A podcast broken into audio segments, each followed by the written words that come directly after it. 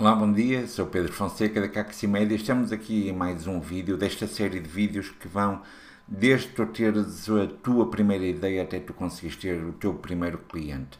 Como já tínhamos dito, isto vai ser uma série de sete vídeos. Hoje é o terceiro vídeo desta série e ao longo destes sete vídeos vamos partilhar contigo os, as mesmas dicas, as mesmas opiniões que habitualmente partilhamos com os nossos clientes, com os nossos parceiros, com os nossos amigos e muitas vezes nós somos abordados porque há pessoas que têm uma ideia, pensam que esta ideia poderá vir-se a transformar num negócio e o que nós temos observado ao longo dos tempos é que os passos que devemos dar desde que temos a primeira ideia até conseguir o primeiro cliente habitualmente são os mesmos passos. Nós conseguimos quase que segmentar eh, passo a passo o caminho que nós podemos fazer. Então, desde que a ideia surgiu-nos na cabeça até conseguimos ter o primeiro cliente.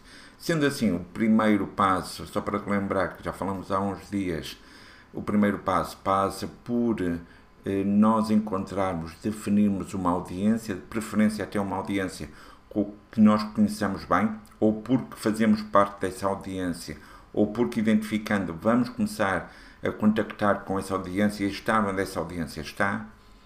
Estando dentro desse ambiente, vamos detectar qual é o problema que existe, que essa audiência tem e que nós achamos que podemos resolver com uma solução. Essa solução pode passar por um produto ou um serviço.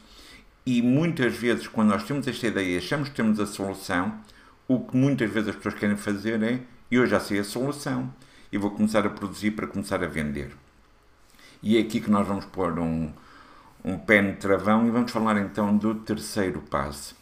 Depois de tu teres definido qual é a audiência, de teres eh, detectado que existe um problema que essa audiência tem e que tu provavelmente tens uma solução, muitas vezes até acontece porque tu fazes parte da audiência, tens esse problema e resolveste para ti, mas antes de começares a escalar esta tua solução que te resolveu o teu problema e começares a produzir, por exemplo, mais produtos para vender, o que nós muitas vezes dizemos é para começares a vender ainda antes de ter produto. Isto parece um bocadinho estranho, mas eu acho que é fácil nós conseguimos aqui entender. Primeiro, porque é que as pessoas acham que é estranho? Porque acham que estão a quase que embarcar num negócio de banha da cobra, onde dizem, eu estou a vender algo que ainda não tenho. Qual é a grande vantagem que tem em vendermos antes de termos o produto? É que muitas vezes nós conseguimos, por exemplo, minimizar riscos. Escusamos de estar a investir muito dinheiro em produzir X peças daquele produto ou a começar a divulgar aquele serviço que eu tenho antes de haver pessoas que estejam realmente interessadas. Mais, uma das coisas que muitas vezes é frequente de acontecer é que eu até posso pensar que o produto que eu estou a produzir, que vai resolver necessidades de, deste, meu, deste meu público, muitas vezes eu começo a produzir, vamos supor, vários tamanhos, com vários padrões. Se estivermos a pensar até, por exemplo, em algum tipo de roupa ou de algum acessório e chegamos à conclusão que a maior parte das pessoas não quer a maior parte dos padrões que nós fizemos. Vamos supor que vocês entram quase que respeitando uma lei de Pareto em que vocês têm 80% dos padrões apenas correspondem a 20% dos pedidos, mas há 20% dos pedidos que correspondem um, a 80% de, de, de, dos produtos que vocês têm. Portanto, uma das coisas que nós podemos e devemos fazer é dizer: eu sou capaz de produzir isto, mas agora vou tentar vender. Ao tentar vender, nós vamos conseguir fazer duas ou três coisas. A primeira, como eu tinha dito, é minimizar o risco e o investimento financeiro. E para quem está a começar um projeto, eh, nós já passamos por isso e imagino que vocês também. Eh, todos os riscos financeiros que a gente puder eh, poupar e até investimento são sempre bem-vindos. Por outro lado, nós conseguimos ver se aquela ideia que nós temos, que na realidade é o que nós estamos a vender, não estamos a vender o produto, estamos a vender a ideia, se é receptiva, ou seja, se é bem recebida por parte dessa audiência e se muitas vezes, enquanto estamos a vender, há sugestões, há feedbacks que nós vamos tendo da ideia que nós ainda conseguimos implementar antes de estarmos a produzir o produto ou antes de estarmos a fechar o nosso, o nosso serviço. Portanto, uma das coisas que nós devemos fazer é no início começar a dizer: Olha, eu sei quem tu és, eu sei que tens este problema e eu tenho esta solução. Estarias disposto a comprar a solução? E se as pessoas disserem que sim, vamos dizer: então pronto, tenho aqui uma encomenda. Como é que nós podemos então estar a gerir esta fase de gerir interesse e manter as pessoas interessadas em estarem uh, a investir no, na nossa ideia que se vai transformar num negócio? Basicamente, podemos fazer uma venda antecipada, a dizer eu vou ter produção, vamos supor, em setembro, mas agora que estamos em junho, vou já começar a aceitar encomendas. A solução é tão boa que as pessoas muitas vezes vão aguardar por ter o produto em setembro. Podemos estar a falar de vendas antecipadas desse produto, ou então, por exemplo, muitas vezes até dizermos eu vou ter uma campanha de crowdfunding.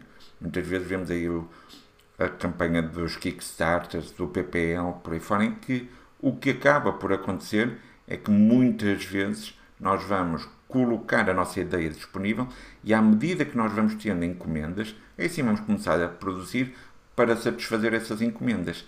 Vamos poder ir adaptando. Muitas vezes até podemos, por exemplo, colocar aqui uma ideia de eu vou-te vender com um preço mais baixo, eu vou abdicar de alguma margem, porque a vantagem que eu tenho é não haver tanto risco financeiro, logo posso não ter tanta margem nesse produto.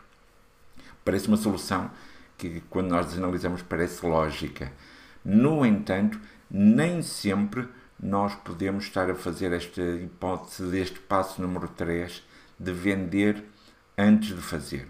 Em que casos é que isto não deve ser eh, utilizado? Este passo deve ser até ignorado e passado para, para o passo 4, ou seja, do passo número 2 passarmos automaticamente para, para o passo 4. Por norma, em dois tipos de situação.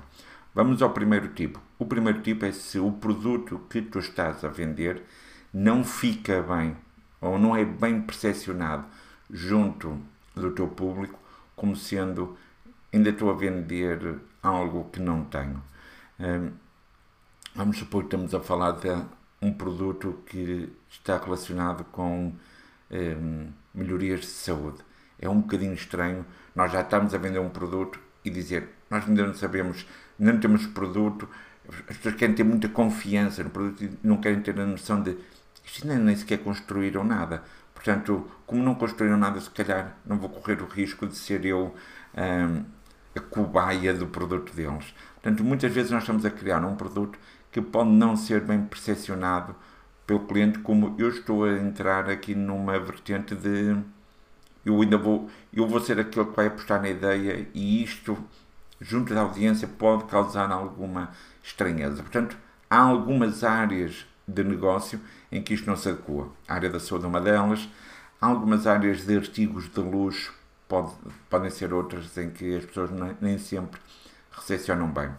Por outro lado, eu tinha dito que havia dois casos em que nós não devíamos utilizar. Se por um lado é porque a audiência pode não reagir bem ao facto de estares a vender antes de teres o produto, o segundo é se estiveres a vender um produto numa área onde há muita concorrência. E não faz sentido. Ou seja, tu não vais poder estar a vender agora para produzir em setembro algo que as pessoas dizem porque é que vou esperar por setembro se eu neste momento já tenho alguém que me fornece este produto, mesmo que seja mais caro. Mas eu compro hoje, amanhã já me estão a entregar. Porque é que eu ia comprar hoje algo que só vou ter em, eh, em setembro, por exemplo, daqui por 3 ou 4 meses. Portanto, aí muitas vezes o que nós temos que entender é quando nós estamos a identificar uma audiência, saber que ela tem um problema e que a nossa solução tem algo que as pessoas vão gostar, atenção, que se for algo que já existe muita concorrência, vocês na realidade não inventaram uma solução. Uh, a menos que vocês tenham conseguido arranjar uma vertente muito diferenciadora que diga, apesar de já existir concorrência, vale a pena esperar por este produto. Mas aí nem sempre isso uh, vai acontecer. Portanto, se não estiveres nestes dois casos, o que nós costumamos aconselhar aos nossos clientes é se tu tens a ideia e achas que a ideia é uma solução, testa e valida a tua ideia. Vende a ideia. Consegue ter pelo menos, por exemplo, 20 potenciais clientes. E à medida em que tu começaste a mostrar a ideia, vais vendo, eu a cada 100 pessoas que mostro a minha ideia tenho 5 potenciais interessados. Pronto, começas a testar, ainda antes de estar a fazer o teu investimento. Esta é a nossa, é a nossa dica, é o nosso terceiro passo que costumamos dar, implementar com os nossos clientes, aconselhar aos nossos parceiros, aconselhar aos nossos amigos e hoje também aconselhamos a ti. Eu sou Pedro Fonseca, como tinha dito, este é o espaço Café Comunicação. Já sabes, todas as terças-feiras e todas as quintas-feiras, às 10 da manhã, mais coisa menos coisa, em direto aqui no Facebook e no YouTube e mais tarde disponível também nas plataformas de podcasting. Espero que tenhas gostado e até amanhã.